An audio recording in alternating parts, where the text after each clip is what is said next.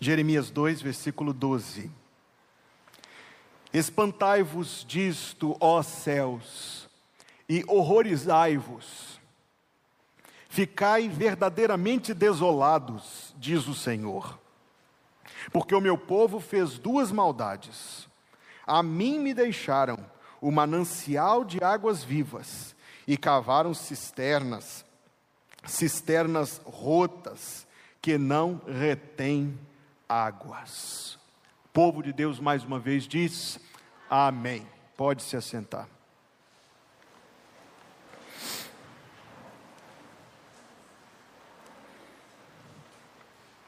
Para diferentes tarefas, diferentes ferramentas. Há tarefas em casa que você faz com a chave de fenda, há tarefas que você faz com a chave Phillips. E no dia dos pais, nós pais ganhamos aquele belo kit com várias chaves. Muitas delas eu sequer sei usar, admito.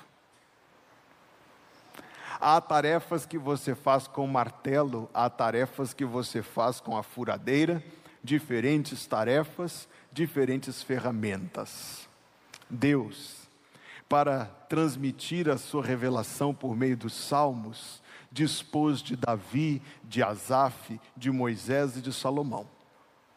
Deus, para transcrever a história de maneira inspirada pelo seu ponto de vista, usou Samuel, usou Esdras, usou outros.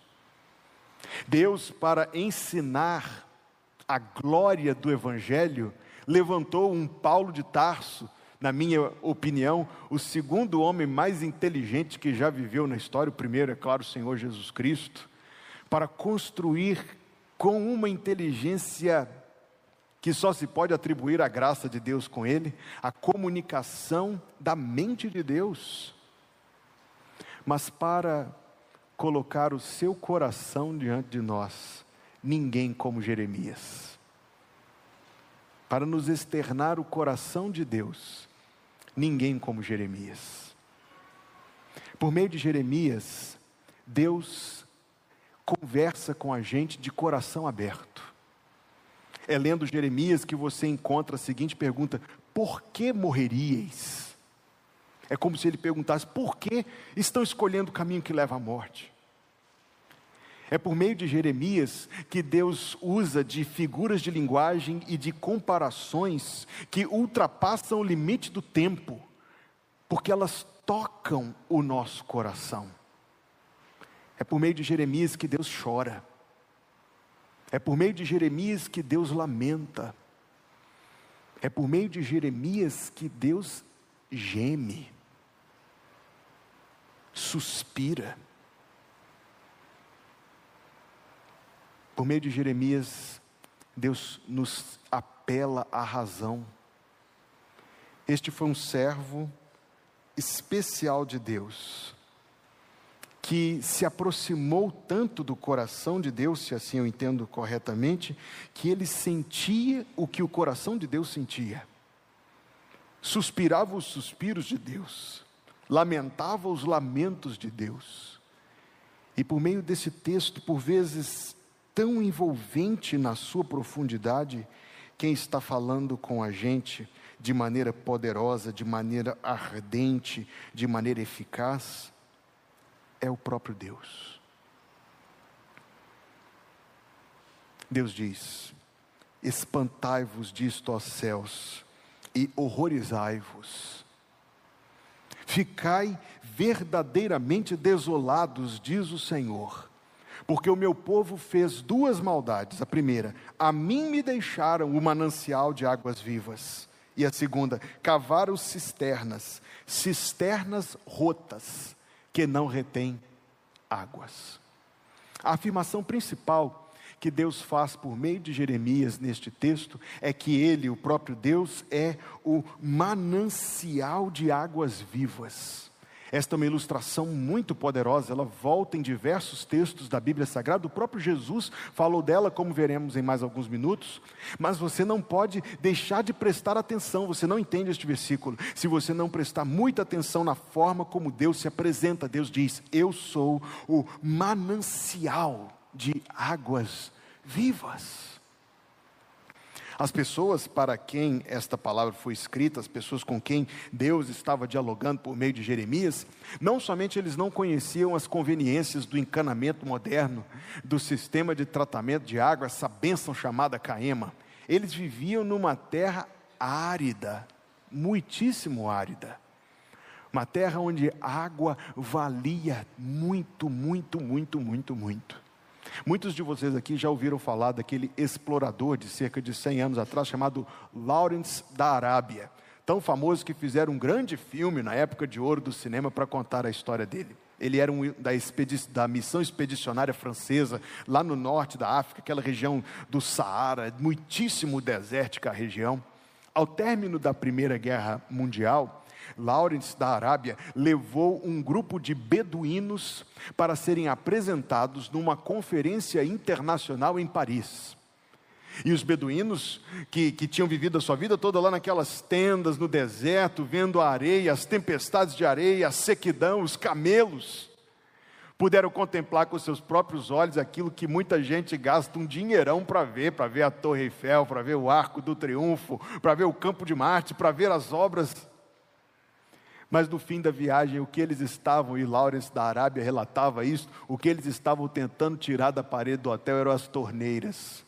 Porque nunca viram uma coisa tão extraordinária que você gira uma manivela e sai a preciosa água.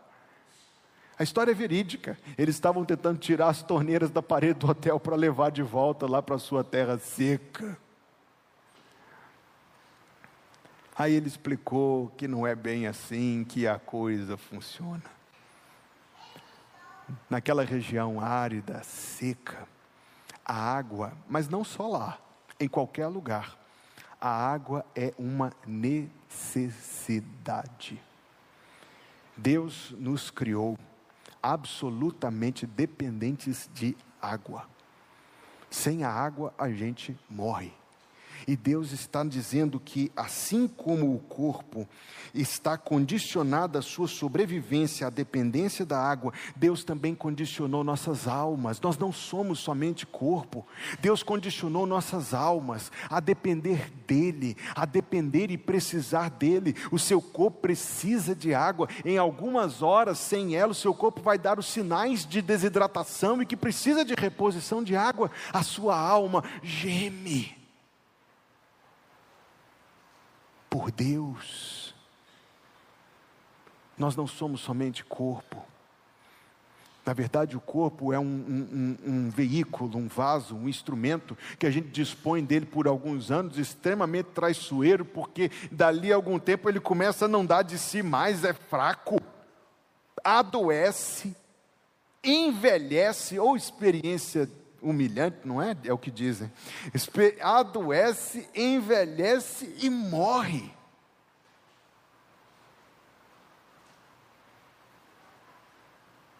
Nós não somos somente isso. Deus nos criou como mais do que isto. Almas imortais, corpos que dependem de água, almas que dependem de Deus. Mas veja que não somente se trata da provisão de uma necessidade, porque a ilustração é um manancial. Deus é uma provisão abundante dessa necessidade. O manancial era aquela fonte de onde jorrava água, jorrava os borbotões, jorrava água em abundância, água em quantia, água de verdade. Deus criou nossas almas Deus criou nossos corpos para depender de água e nossas almas para depender dele, mas veja que aquilo que precisamos está nele numa quantidade generosa, abundante, jorrando e de graça. O manancial é uma provisão gratuita, é uma bela ilustração que indica um acesso gratuito. A provisão de vida abundante, que, no entanto, Deus oferece gratuitamente como a água numa fonte, melhor dizendo, como a água num manancial. Sabe do que ele está falando por esta ilustração? Ele está falando da coisa mais maravilhosa que uma pessoa pode ter, que é uma nova vida em Cristo. O Senhor Jesus disse isso, são palavras de João capítulo 10, versículo 10. Eu vim para que tenham vida e a tenham em abundância. O que é a vida abundante? Ora, nós estávamos cantando sobre ela agora mesmo. É esta alegria da salvação, esta certeza de perdão, é ter a Cristo como amigo e salvador. O que é esta vida abundante? Começa quando nós temos paz, mas a paz que advém de termos certeza do perdão dos pecados. A consciência perturbada. Deus criou o ser humano tanto como uma alma imortal, como uma alma consciente, sensível. O que as pessoas fazem no nosso tempo é drogar a consciência é para ela ficar calada, drogá-la até que ela se silencie, cauterizá-la, mudando a verdade da palavra de Deus, distorcendo, pervertendo a verdade da palavra de Deus, para construir um mequetrefe, um remendo de paz que não presta.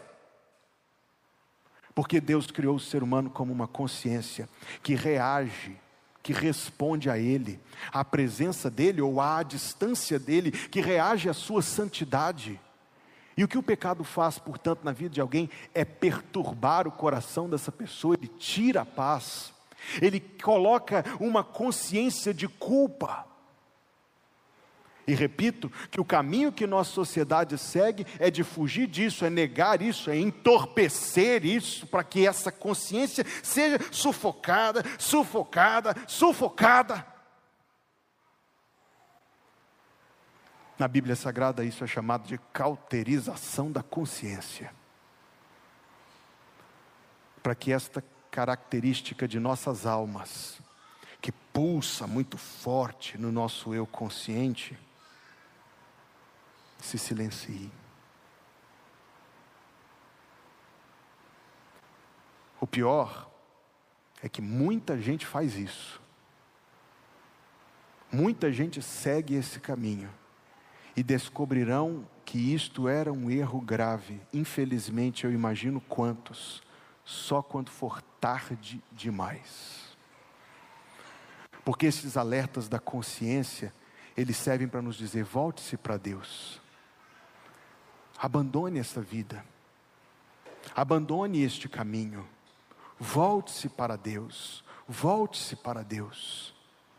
Mas então ela vai sendo sufocada, entorpecida, drogada, suprimida, cauterizada, amordaçada.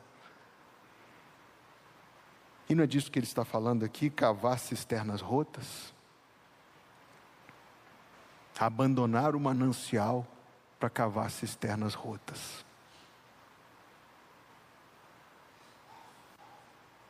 Quando, porém, qualquer pessoa vem ao Senhor Jesus Cristo e entende a mensagem da salvação, do perdão dos pecados, da vida eterna, do sangue da cruz, o que a pessoa encontrará?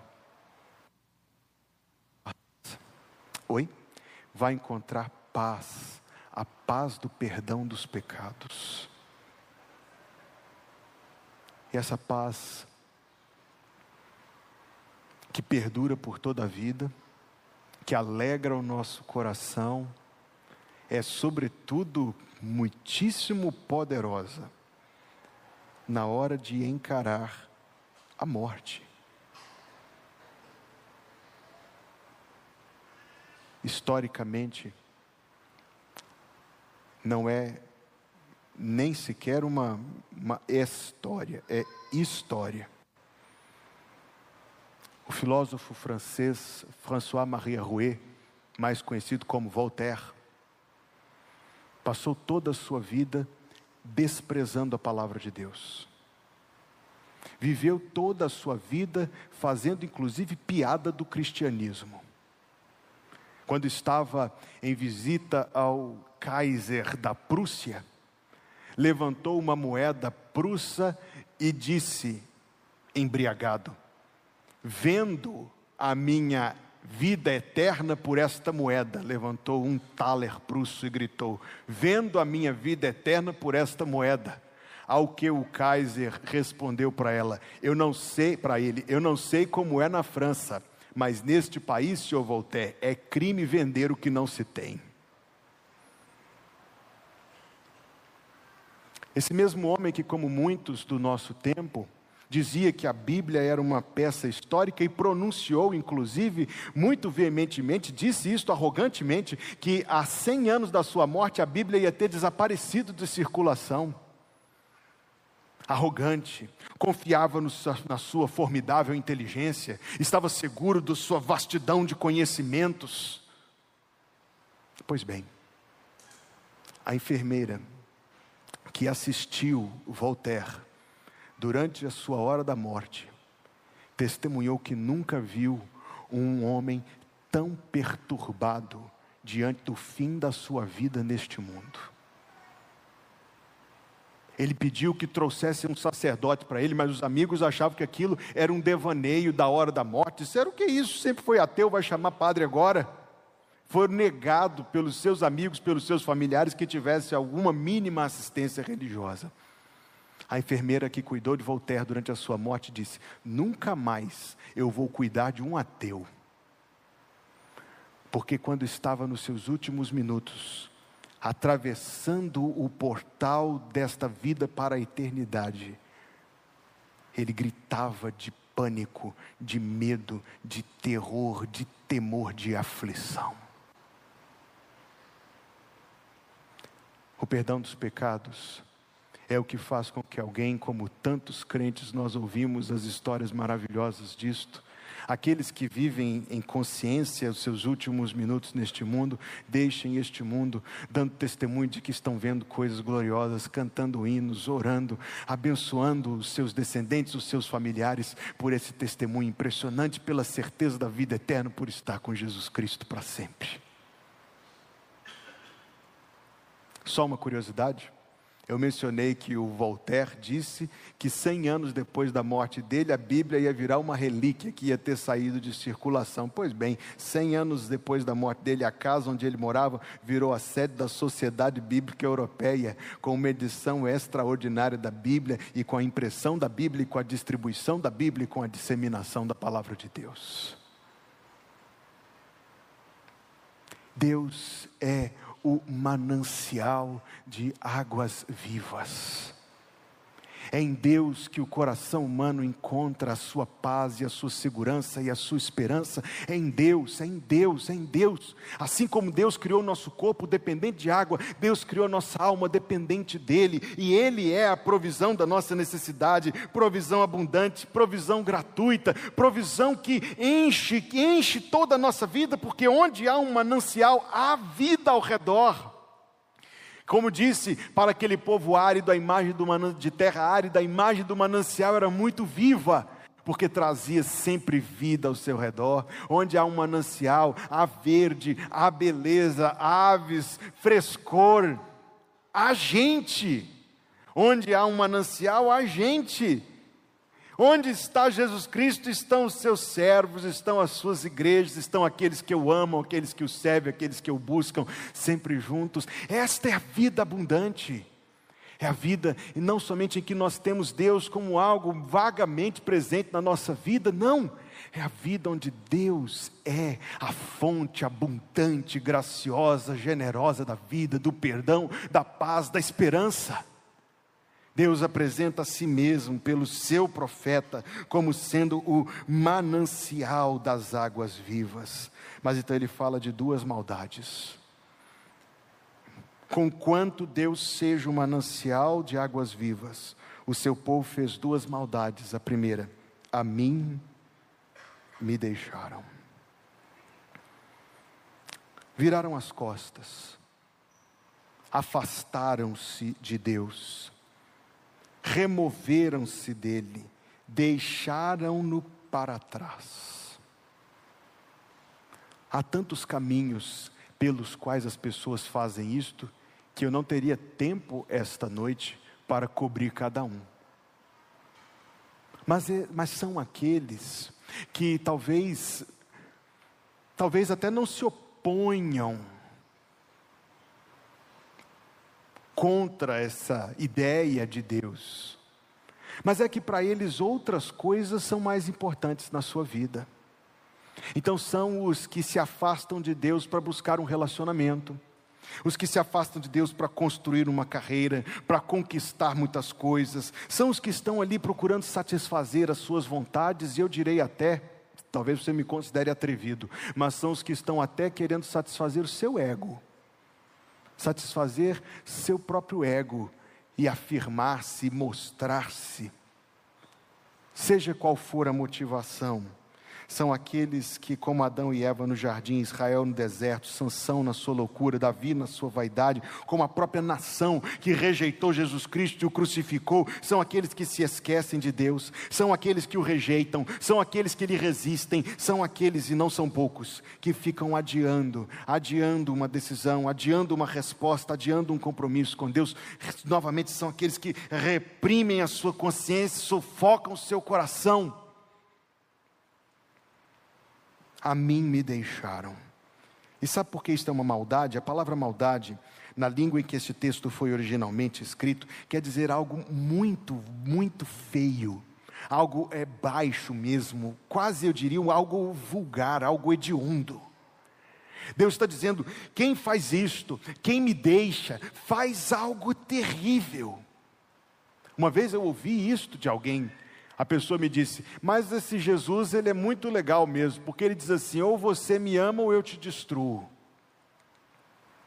O problema de pensar desta forma é que pensar desta forma é negligenciar quão amável Jesus é.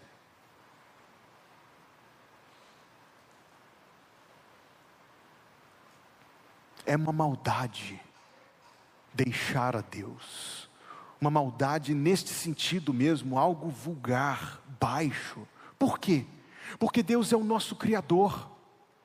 A vida existe pela determinação de Deus, porque Deus é o nosso sustentador. Cada vez que você enche e esvazia o peito, você está consumindo alguns metros cúbicos de um ar que você não tem poder de fazer para você mesmo que pertence a quem o fez, e quem o fez foi o Senhor Deus Todo-Poderoso. Estamos falando de água, você bebe alguns litros de água por dia, provavelmente menos do que deveria, como eu também, mas esta água você não pode fazê-la para você mesmo. Não existe lugar onde você vai juntar lá é, dois de, de hidrogênio e um de oxigênio para fazer a sua própria água. Deus é quem a faz, a Ele pertence, é dele. E Ele generosamente provê, Ele generosamente dá e Jesus Cristo ainda diz: é maravilhoso isto, porque Ele faz o seu sol nascer sobre justos e injustos. Neste momento eu tenho certeza disso, tem algum lugar do mundo, tem muitos, não poucos, muitos, que estão blasfemando contra Deus, injuriando a Deus, mas estão fazendo isso enquanto estão consumindo o ar que o próprio Deus lhes dá. É uma maldade deixá-lo, porque Deus é o nosso Criador, porque Deus é o nosso sustentador. É uma maldade deixá-lo, porque se estas coisas não fossem muito, e são, mas Deus ainda fez mais do que isto. Deus enviou o precioso Jesus Cristo para vir a este mundo. Deus o sacrificou sobre a cruz do Calvário, derramou o seu sangue para pagar a culpa de todos aqueles que nele creem, de todos que confessam Jesus Cristo como seu Salvador e Senhor. E alguém rejeita esse amor, alguém rejeita isto e deixa Deus. É uma grande maldade porque isso nos destrói, nos destrói hoje, nos deforma espiritualmente hoje e ao fim nos arruinará eternamente. Agora, você que está ouvindo a minha mensagem esta noite, está pensando que é mais uma mensagem de domingo à noite. E é. Mas preste atenção que quem fez isto no versículo 13 foi meu povo. Então nós podemos pensar assim naqueles que ainda não são convertidos, como os que resistem e endurecem o seu coração contra Deus. Mas eu quero continuar chamando a sua atenção. Meu povo. A antiga nação de Israel, sim, mas há algo para a gente aprender e meditar neste versículo. A mim me deixaram. A segunda maldade é que cavaram cisternas, cisternas rotas, que não retêm águas. Uma Bíblia de comentário que eu faço uso faz a seguinte menção a este versículo: Na terra de Israel há três fontes de água.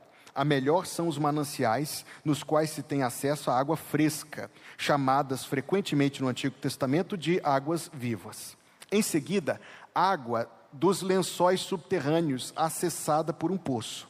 A terceira via são cisternas, reservatórios escavados na pedra, onde se coletava a água da chuva, betumando-se ou revestindo-se de cal para impermeabilização.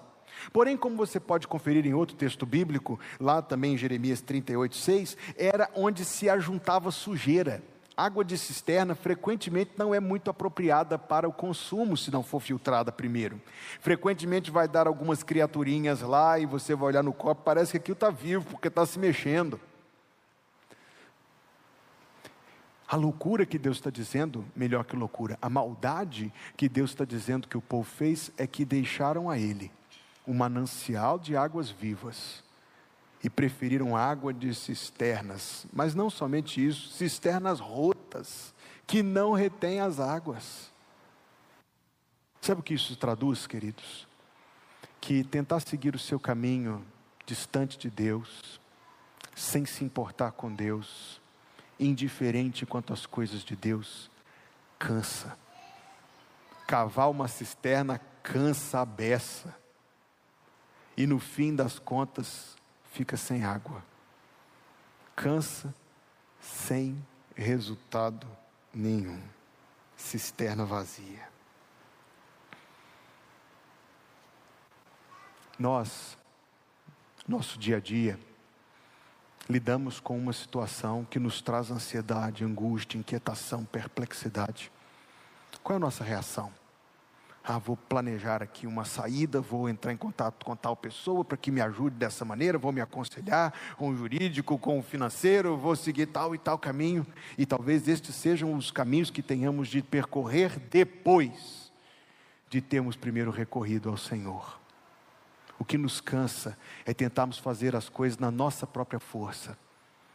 O que nos cansa é que nós tentamos fazer essa caminhada sozinhos e isto é deixar o manancial de águas vivas, não somente, mas isso também é deixar o manancial de águas vivas quando nós temos Deus e podemos recorrer a Deus e ter a ajuda de Deus, o auxílio de Deus, a bênção de Deus. Preste muita atenção, porque Deus é o manancial das águas vivas. A gente pensa, quem faria uma bobagem dessa? Muitos, muitos o fazem.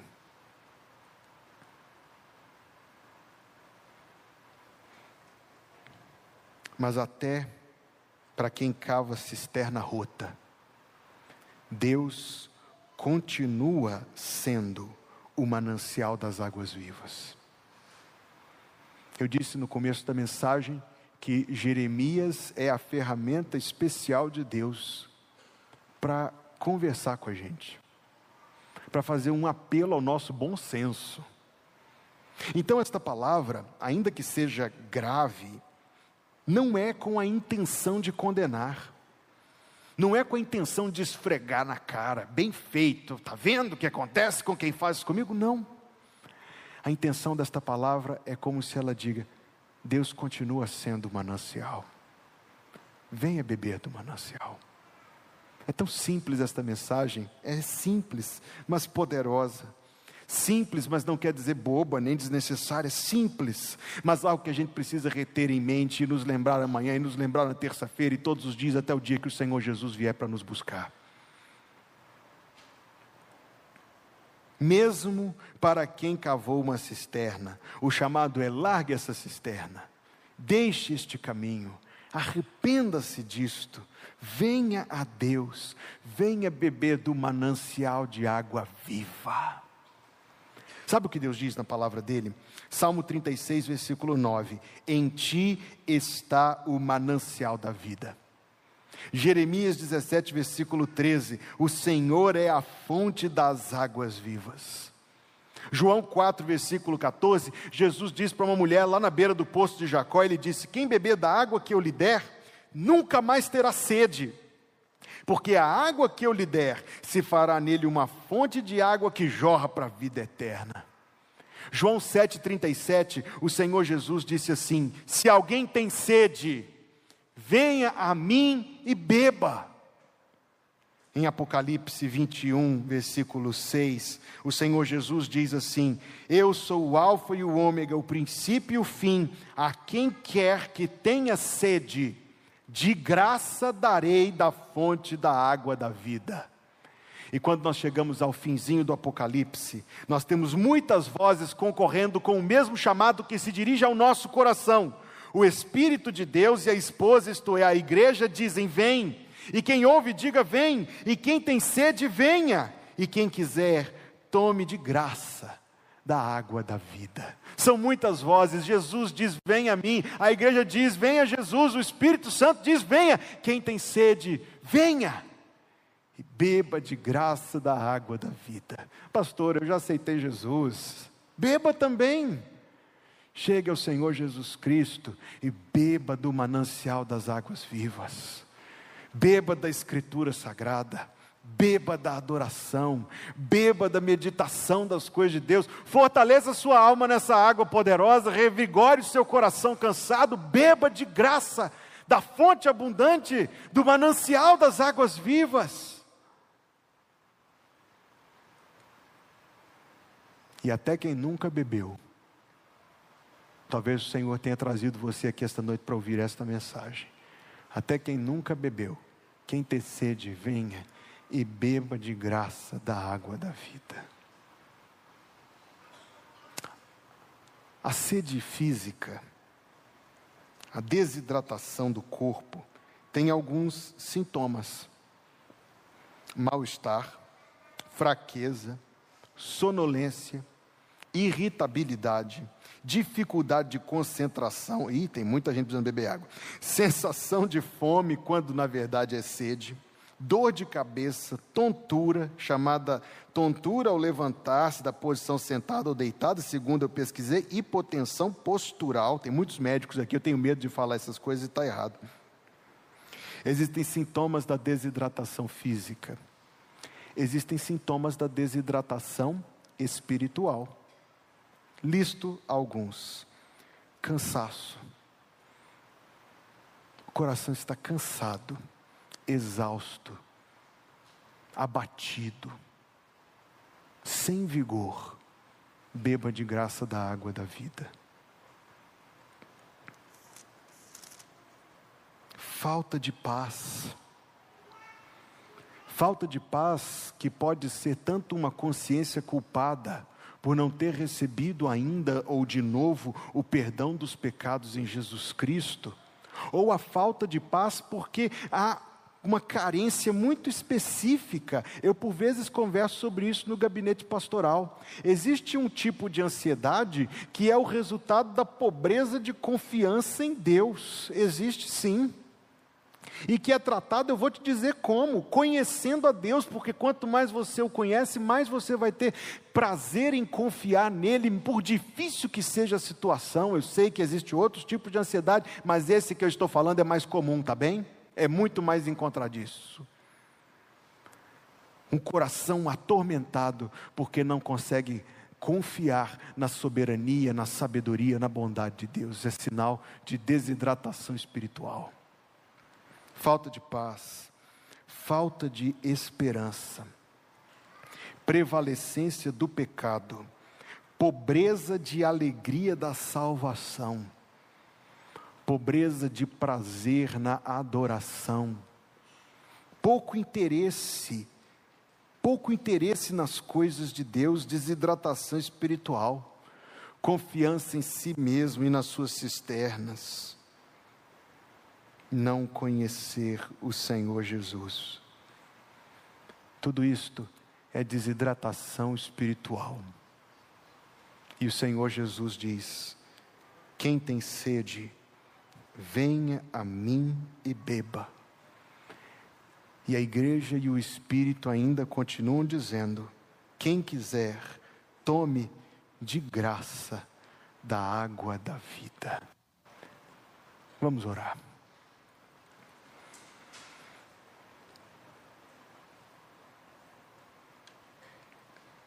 Estarei me dirigindo esta noite a alguém que ainda não conhece Jesus Cristo como seu Salvador e Senhor. Ouça o que estes versículos dizem para você. Esses versículos dizem: venha, venha beber da água da vida. E eu gostaria de orar em seu favor. Por isso, se esta noite o Senhor toca o seu coração, eu creio que Deus está tocando corações aqui. Se o Senhor toca o seu coração quanto a isto, quanto a esta bênção, quanto a beber esta água da vida, levante a sua mão rapidamente. Eu quero só saber isso para poder orar por você. Faça um sinal com a sua mão e eu orarei por você. Que o Senhor te abençoe. Pode baixar a sua mão. Temos mais alguém? Eu gostaria de poder orar por você. Que o Senhor te abençoe. Pode baixar a sua mão. Deus te abençoe. Mais alguém? Que o Senhor Deus te abençoe e você também. Pode abaixar a sua mão. Farei um segundo chamado. Meu povo deixou o manancial de águas vivas. Talvez você já se considere um crente, um evangélico, mas você está tão longe da fonte das águas vivas que sua alma só pode estar desidratada. Jesus diz: Quem tem sede, venha a mim e beba. Então hoje você está tomando a decisão de voltar para o Senhor, de voltar para o manancial das águas vivas. E eu quero orar por você também. Faça o sinal com a sua mão e eu vou orar pela sua vida. Amém. Que Deus te abençoe. Pode baixar a sua mão. Temos mais alguém por quem eu poderei orar? Pai, em nome de Jesus, obrigado, Deus, porque tu te revelas na tua palavra como sendo o manancial das águas vivas. Que verdade maravilhosa, Deus. E tu és mesmo, Deus, a fonte da vida abundante. Senhor, nós te louvamos pelo teu filho que na cruz sofreu por nós o Calvário, a morte e a justiça santa de Deus o Pai, para que nós pudéssemos receber o perdão dos pecados.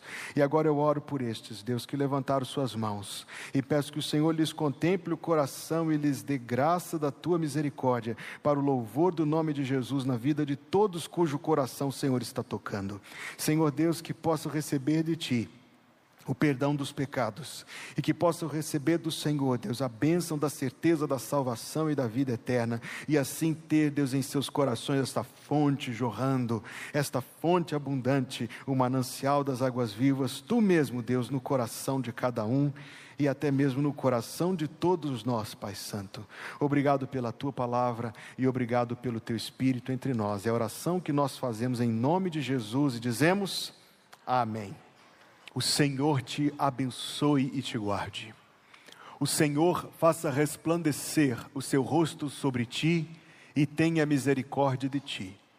O Senhor sobre ti levante o seu rosto e te dê a paz. Em nome de Jesus nós dizemos amém.